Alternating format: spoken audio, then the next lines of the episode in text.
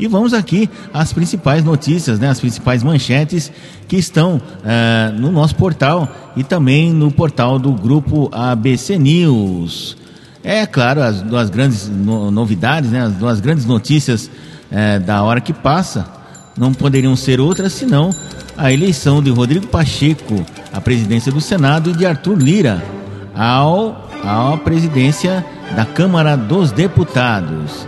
E aqui diz, segundo informações da Agência Brasil, que está em nosso site, que o Senado elegeu no final da tarde de hoje, de ontem, né? Dia 1 Rodrigo Pacheco, democrata de Minas Gerais, como seu 68º presidente do Senado, né?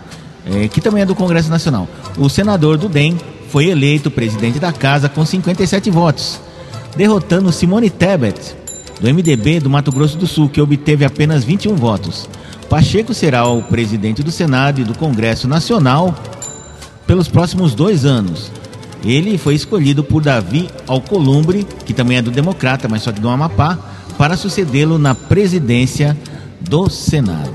O apoio de Alcolumbre foi fundamental para a eleição de Pacheco, dada a simpatia de líderes de diversos partidos pelo então presidente da casa. A proximidade de Alcolumbre com o presidente Jair Bolsonaro, com lideranças governistas como PP, PSD, republicanos e de oposição como PT e PDT, assegurou um apoio abrangente a Pacheco.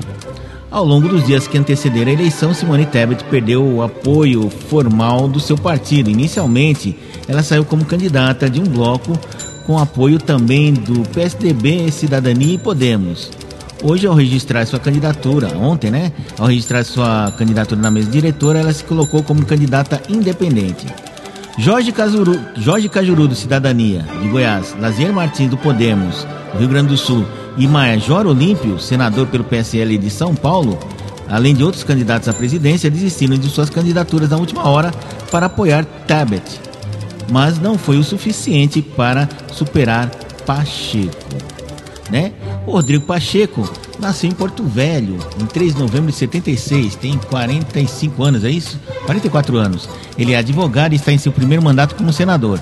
Antes foi deputado federal entre 2015 e 2018, quando presidiu a Comissão de Constituição e Justiça, a CCJ, né? A comissão mais poderosa ali do Senado Federal. No Senado atuou como vice-presidente da Comissão de Transparência e Governança, a CTFC, a votação levou cerca de uma hora e 15 minutos para ser concluída.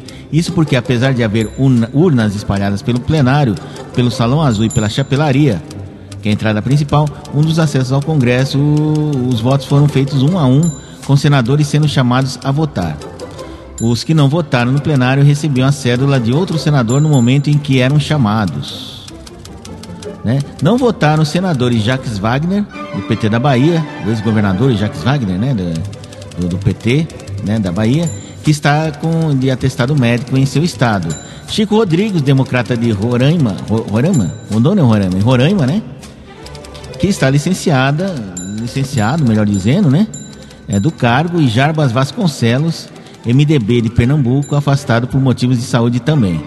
A primeira tarefa de Pacheco como presidente da casa é conduzir a eleição do restante da mesa diretora Hoje, né, a partir de, de, dessa terça-feira, né, a mesa é composta pelo presidente, dois vice-presidentes, quatro secretários e seus suplentes. São informações da Agência Brasil. Então é isso que a gente estava discutindo ontem no, na estreia do nosso programa aqui no Jornal das Cinco, junto com Elias Dubac, que agora que vai se fazer a negociação aí de cargos, né? Porque ele recebeu muito desses cargos aí, primeiro por indicação da liderança no cenário, que parece que tem um pouquinho mais de influência, né? Embora o o contingente a ser liderado um pouquinho menor. E segundo, porque ele foi eleito justamente para haver essa divisão aí dos cargos, que tem partidos aí que às vezes não querem nem a presidência, mas querem ter a primeira vice-presidência, a segunda, a terceira, que cada um toma uma conta de uma parte do Senado e às vezes até do Congresso Nacional mesmo, como por exemplo questões físicas, né? Questões é, Questões como moradia, distribuição de verba, gabinetes, esse tipo de coisa, né? Então tem gente que se interessa por isso e também as comissões, né? Como a CCJ, por exemplo. Hoje, o segundo cargo mais importante do Senado é a comissão, é o presidente da CCJ, que, é, é, que por ele, por ela, né, passa todos os projetos de lei, inclusive aqueles que são enviados pelo Poder Executivo. E sem o aval da CCJ, muitas vezes uma lei é barrada, um projeto de lei é barrado por falta de consistência jurídica. Então hoje vai se fazer a, a distribuição, né? A distribuição, a eleição, como está se dizendo aqui, né? E vamos ver o que vai acontecer aí, vamos ver quem vai ser eleito vice, mas provavelmente vai ser gente que apoiou o Rodrigo Pacheco, né? Do Democrata. É, do, do, esse democrata de Minas Gerais, desculpa, eu tô achando que ele é de Roraima, não sei porquê, né? Mas isso aí. Tanto é que alguém observou ontem, né? Acho que foi o grande José Maria Trindade da, da Jovem Pan, que ele é o primeiro, sena, o primeiro parlamentar mineiro a comandar o Senado, a comandar o Congresso Nacional, ah, desde Magalhães Pinto, há 45 anos, alguma coisa assim nesse sentido aí. É, então vamos ver aí o que, que vai acontecer com Rodrigo Pacheco eleito presidente, eleito agora empossado presidente do Senado, agora no lugar de Davi Alcolumbre, né? Que, e, ele, e o Rodrigo Pacheco vai ficar até 1 de fevereiro de 2023, né? 2023. Caso ele se reeleja, né? Não, ele ainda tem mais quatro anos de mandato pela frente até lá. E ele pode ser reeleito. Não, ele não pode ser reeleito, né? É porque não é, é, o mesmo mandato, né? Então ele vai ter que ceder um lugar a outro, segundo é, entendimento do Supremo Tribunal Federal que já estava na lei também, né? Então no caso dele ele não pode se reeleger. Agora eu estou olhando aqui que estamos com é, 24 graus de temperatura nesse momento a 7h41. Nossa, é, tá quente o negócio. O negócio está quente, está muito quente aqui não só na política, mas aqui na região da ABC Paulista. Vamos ao outro aqui, né? O outro grande fato do dia aqui no Brasil, que Arthur Lira é eleito presidente da Câmara no primeiro turno. Né? Ele é o novo presidente da Câmara dos Deputados, e ele é do PP de Alagoas, e foi eleito no primeiro turno. Né? Muita gente achava que ia ter, ter que ter dois turnos tal, mas ele conseguiu muito mais do que os 50% dos votos, mais um. Né? Ele foi eleito com 302 votos e comandará a casa pelo biênio 2021-2022. Em segundo lugar ficou o deputado Baleia Rossi, com 145 votos. Ao todo, 503 deputados votaram. Oito candidatos disputaram a eleição para o cargo da presidência da República, ou presidência da Câmara, perdão. Em seu primeiro ato como presidente, Arthur Lira anulou a votação dos demais cargos da mesa diretora. O parlamentar determinou a realização de uma nova eleição para escolha de seus integrantes nesta terça-feira, às quatro da tarde. Pelo ato de Lira, a escolha dos candidatos terminará às 11 horas desta terça e o registro das candidaturas vai até uma da tarde. Né? A definição dos nomes para os cargos que segue o critério de proporcionalidade dessa forma eh, considera o tamanho das bancadas. A mesa diretora é composta por 11 cargos: presidente, dois vice-presidentes, quatro secretários e seus suplentes. É que também acabam mandando, né? E aí esse, eles compõem a mesa diretora da Câmara dos Deputados. Né? Hum, a decisão cancelou a formação do bloco de Baleia Rossi, formado por 10 partidos: PT, MDB, PSDB, PSB, PDT, Solidariedade, PCdoB, Cidadania, PV e Rede. Segundo Lira, o bloco foi protocolado após o término do prazo. Segundo o PT, é, tem sempre a, a, divergência, né? O sistema da Câmara dos Deputados travou 20 minutos antes do fim do prazo, inviabilizando o protocolo da, da inscrição aí no, no, dentro do prazo. É, ainda teve essa pequena tretinha, mas nada parecido com o que aconteceu na eleição para o Senado é, dois anos atrás, né? Que teve senadora que saiu com a pasta, saiu com a pasta lá dos documentos, com o regulamento debaixo do braço, não queria sair Aí foi, foi um grupo de, de senadoras, né, de oposição, de oposição, né? Poderíamos, poderíamos considerar de oposição e ficaram ali, aí cortaram a luz, aí fizeram. Não foi uma festa aquilo lá, né? Uma festa vergonhosa, diga-se passagem, né? Mas graças a Deus, dessa vez, pelo menos no Senado, a eleição correu dentro da normalidade da civilidade, né? E na Câmara também a gente talvez até esperasse que um grupo ou outro se exaltasse, aquela coisa toda, né? Não brinca mais, não sei o quê, mas no final acabou saindo tudo bem, né? E outra importante notícia, né? Em seu primeiro discurso, o Pacheco defende pautas diversas, né? Você encontra aqui o texto completo na rádio ABC News, né? O primeiro discurso do Rodrigo Pacheco como presidente do Senado foi abrangente. Citou vários temas como importantes e, com isso, atendeu a diferentes correntes do Senado, cujas pautas prioritárias são diversas. Defendeu a independência da casa, o combate à corrupção, a geração de empregos, o combate à pandemia, a estabilidade econômica e a preservação do meio ambiente. O Senado deve atuar com vistas no trinômio saúde pública, desenvolvimento social e crescimento econômico, com o objetivo de preservar vidas humanas, socorrer os mais vulneráveis e gerar emprego e renda, disse o novo presidente do Senado. Pacheco também citou as formas, reformas, sobretudo a tributária, que estamos precisando de verdade, estamos precisando de verdade, que o governo federal tentará emplacar vários, hum, tenta emplacar há vários meses, mas que empacou no Congresso. Aliás, há vários anos estão tentando fazer essa reforma, mas nunca tem quórum, a oposição nunca aceita, fica sempre bloqueando, bloqueando. E quando a oposição foi situação, nem passou perto do tema, né? A verdade seja dita, né? Para ele, as reformas devem ser debatidas, mas sem atropelos. É, é um caso delicado, tem que ser atropelos, mas tem que ser devagar e sempre, né, né, o Pacheco? Pachecão, eita, nós, que, que coisa, hein? Grande Pacheco. É, Pacheco de Minas Gerais. É esse daí de Minas Gerais? De onde que ele é? É de Minas Gerais, já tá certo aí. Eita, nós. Vamos, vamos ver. Vamos torcer aí para tudo dar certo para nós, né? Dando certo para eles, pode ser que dê certo para nós, né? Vamos ver se eles conseguem implantar as reformas que a gente tanto precisa, né? Independentemente de ser o governo do presidente Bolsonaro, de outro governo, precisa de reformas urgentes, né? Uh, principalmente reforma tributária que o nosso sistema tributário é uma loucura, é, é ensandecedor, né? enlouquecedor, como diriam por aí. E a gente vai mostrar agora por que, precisa de uma reforma urgente aqui. Deixa eu só achar a coisa aqui. A gente tem que fazer essa reforma urgente aqui. Vou mostrar para vocês por que tem que ser urgente. Olha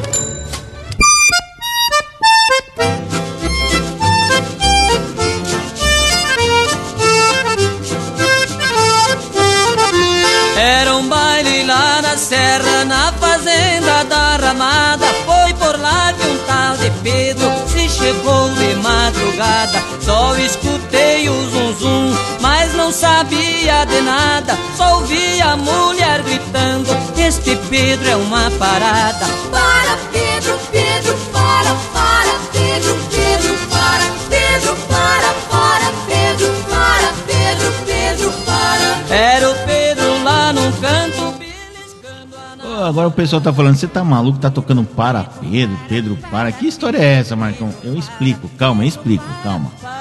É, é destaque, né? Aqui no caderno de economia do Diário Grande ABC dessa, dessa terça-feira aqui. A churrascaria para Pedro São Bernardo, um dos espaços gastronômicos mais tradicionais do Grande ABC, anunciou que vai suspender suas atividades a partir de hoje. Aliás, a partir de amanhã, não, não, já suspendeu as atividades, na verdade, né? Prometendo voltar assim que a crise for amenizada. E aqui tem a palavra aqui do, dos donos de restaurantes, né? É, a situação econômica do país e no mundo nos obriga a tomar essa decisão drástica. No entanto, como a veia de comerciante ainda pulsa, assim que houver melhora na segurança para a prestação do nosso trabalho, quando pudermos dar conforto, é, quando pudermos dar conforto para. Para, Pedro! Este Pedro é uma parada! É que o para Pedro não para de cantar aqui, mas vamos voltar ao BG normal, né? Então ele está dizendo aqui, até me perdi aqui, né? É, ele dizendo aqui que, no entanto, com, como a veia de comerciante ainda pulsa, assim que houver melhora na segurança para a prestação do nosso trabalho, quando pudermos dar conforto aos nossos, aos nossos amigos, retomaremos as atividades. Não foi fácil chegarmos a essa conclusão, porém, se não tomássemos essa medida agora, o futuro incerto nos causaria uma perda irrecuperável, diz a nota publicada no site do restaurante, ressaltando que não é um adeus, mas um até breve. Tomara, né? Uma funcionária que não se identificou, né, declarou à equipe do Diário Grande ABC que o fechamento não é definitivo e que quando a situação melhorar, as portas serão novamente abertas. A Parapedra é considerada pioneira no rodízio gaúcho da região. Olha só, foi o primeiro restaurante com rodízio, né? Aquele rodízio tão gostoso, né? Churrascaria, né? todo mundo gosta, né? Menos o boi e a vaca, né? Eles que são churrasco no caso, né? Enfim. Ai, que piada horrível, né? Devia ter deixado fora. Mas enfim. É... Quem começou a história no, do local foi Ivor Ivanor Tonini, que é gaúcho, que veio para São Bernardo do Campo e abriu em 1967 estabelecimento com o mesmo nome, ainda na rua Marechal Deodoro, no centro. Em 80, o estabelecimento mudou-se para a Avenida Maria Servidei Demarque, na chamada Rota do Franco com Polenta, onde tem o São Judas Tadeu Demarque, tem o restaurante São Francisco, tem o restaurante Florestal, ali do lado da, da Glazurite, né? Se não me engano, para Pedro, era em frente ao estacionamento da Glazurite, alguma coisa assim, não lembro direito. É, acho que é isso mesmo, né? E tem mais um restaurante mais pra frente, ali no final da Demarque, já pra lá da, da, da fábrica da Glazurite, né? A fábrica de tintas da Souvenir e assim por diante. Desde 2016, o tradicional roteiro gastronômico sofre com o fechamento de restaurantes conhecidos como São Judas, São Francisco e Florestal. Exatamente isso. Em março de 2020, a Associação Comercial Industrial de São Bernardo, a Cisbec, chegou a lançar um programa de descontos com a intenção de reanimar a rota. A pandemia do Covid-19 impactou o comércio. Atualmente, por causa do combate ao coronavírus, os restaurantes são obrigados a fechar às 8 da noite durante a semana e não podem abrir aos sábados e domingos. Ou seja, é a mesma coisa que fechar as portas, né? O... Como é que é o pessoal do Plano São Paulo? É Plano São Paulo que chama, né? O turma da fase vermelha. Isso daí é a mesma coisa que falar para eles, ó, não vai trabalhar, ó, tipo assim, ó, vocês podem funcionar o dia todo, mas na hora do almoço vocês fecham, ok? Ok. É, restaurante tipo de um amigo meu aí de certa parte do mundo, da Europa, que inventou isso. Ele trabalhava o dia todo, ficava o dia inteiro aberto, quando chegava na, na, na hora do almoço ele fechava pro almoço. Mais ou menos isso que o cara deve deve estar tá pensando da vida, né? Enfim, quem bolou esse tal de plano São Paulo aí, né? Então vamos em frente aqui com mais notícias. Ah, acabou de chegar aqui, ó. Acabou de sair no Diário do Poder. Dando conta que na reforma prevista para esse mês, mudando um pouco de assunto, né? Ah, após as eleições da Câmara e no Senado, o presidente Jair Bolsonaro tem uma certeza. Onyx Lorenzoni deixará o Ministério da Cidadania, mas continuará em sua equipe de primeiro escalão em pasta a ser definida. Deputado pelo DEM do Rio Grande do Sul, Onyx Lorenzoni foi o primeiro apoio relevante Bolsonaro em 2018, né? Quer dizer, ele é. Eu não diria que é bolsonarista, mas foi o primeiro apoiador mesmo, né? E a amizade se consolidou até que o presidente virou seu padrinho de casamento. Olha só, hein? É, aproveitou e falou: já que eu sou amigo presidente, eu vou casar de novo. Alguma coisa assim, vai saber, né? O presidente não quer abrir mão de Onyx no seu ministério. É claro, um cara desse aí, quem, quem vai querer abrir mão? Trabalhou na campanha, batalhou, levou o nome dele, né? Fez, fez parte do núcleo duro no começo, né? Do, do governo e tal, né? E aí, essa informação aí é do Cláudio Humberto, né? Do colunista Cláudio Humberto, do site Diário do Poder. O Ministério da Cidadania será desdobrado, mas continuará cuidando de programas sociais como Bolsa Família ou sucedâneo Renda Brasil que por sinal é um mistério. Será que vão conseguir aprovar esse Renda Brasil? Né? Estamos aqui na expectativa, né? Tomara que dê certo isso daí, né? Que o Bolsa Família eles falam que a renda média é 198 reais, mas tem muita, muita gente que não recebe nem 100 reais, tá bom? Né? E tem que sacar tudo de uma vez só, né? Mas agora parece que vai facilitar um pouco. Quem sabe eles conseguem subir a renda para quem precisa, porque realmente precisa. E agora, nesse tempo de Covid, muita gente precisou, assim como precisa de auxílio emergencial. Vamos ver o que eles conseguem fazer. Então, enquanto a gente não debelar essa doença aí, controlar essa pandemia, vai ser necessário sim é, é, esse tipo de auxílio vindo do governo, né? É claro que a gente não vai cantar aquela música lá do, do Pater Macho, né? Não quero nem saber se o Pater Macho, que é a música do Cleito Cledir, né? Mas dá vontade de cantar às vezes, né? Porque o pessoal, não, não tem dinheiro, não tem o que. Poxa, mas para fazer outras coisas que não são necessárias, que não tem nada a ver com, com as necessidades do povo, né? Tem dinheiro, né? Mas quando chega na hora de ajudar o. o, o meu Deus do céu, o que aconteceu? É, ajudar o povo brasileiro, ah, não tem dinheiro, tem que ter sim, mas dá um jeito. Soluções tem, que a arrecadação é grande, viu? Né? A arrecadação é grande, a arrecadação de impostos é, é enorme. Né? Então vamos ver que eles conseguem aí. Oh meu Deus do céu. Então é isso, né? Pato Macho, vamos ver. Pato Macho é uma música do Cleiton e do Cledir que você vai ouvir agora aqui. Sobe o som aí, DJ.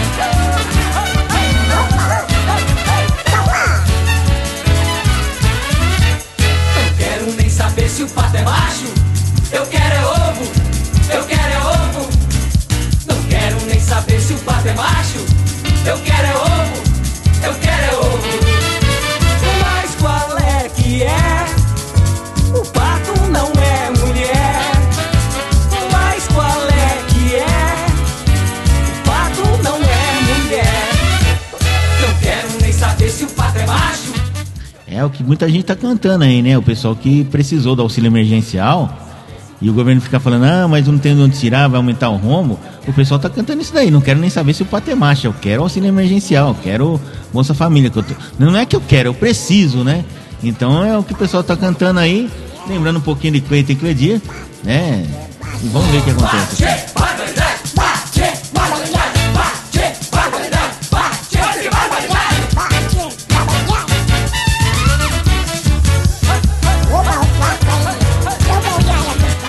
É, pois é, vamos ver o que acontece aí com esse Bolsa Família, auxílio emergencial. Outro dia o Paulo. O Paulo Barros. Quero nem saber se o pato é macho. Eu quero é ovo. Eu quero é ovo. Quero nem saber se o pato é macho. Outro dia o, o Paulo Barros, né? Isso? É, que é, foi ex-ministro da Saúde, é o líder do, do governo na Câmara dos Deputados, foi cobrado justamente pelo Cláudio Humberto, né? A questão aí do a volta do Bolsa Família, alguma coisa nesse sentido aí, falou, não, porque não dá, porque aquilo lá, a Bolsa Família era uma medida que estava contida dentro do dentro do, da, da medida emergencial, né? Dentro da lei de calamidade pública que foi aprovada a toque de caixa para poder combater o coronavírus tal.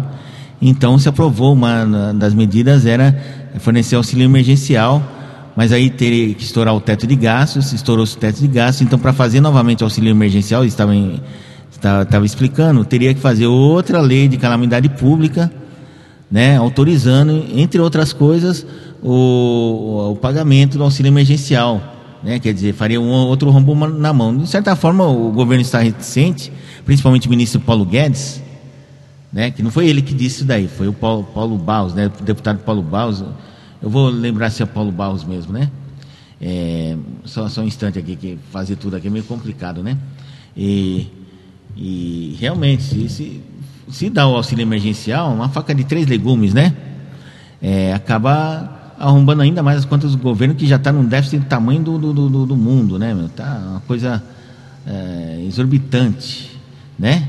Então, mas só que assim, o governo gastou, né? O governo do estado gastou com tanta coisa necessária, né? Vive dando dinheiro para, ó, por exemplo, esses respiradores aí, distribuiu respiradores para o Brasil inteiro. O que, que aconteceu com esses respiradores? Foram, parece que, coisa de 400, 300 bilhões, alguma coisa assim. Gastou-se mais com respiradores e insumos para combater o Covid-19 naquela primeira fase do que do que se gastou com o auxílio emergencial, que foi, foi coisa de 600, 300, 400 bilhões. Né? Então, sabe, é difícil. Fora que se deu de adiantamento décimo terceiro para aposentado, alguma coisa a mais. É, o financiamento que acabou não saindo para pouca gente, né? No, é, para as empresas privadas poderem manter seus funcionários, né? diminuir os salários, né? diminuir a parte que eles deveriam pagar ao governo complementar, esse tipo de coisa. Né? Então o gasto foi muito grande. Né? E agora, para fazer o auxílio emergencial, teria que é, buscar outra fonte de renda. Né? Senão o rombo vai ficar cada vez maior e vai acabar sendo engolido pelo rombo da Previdência, esse tipo de coisa.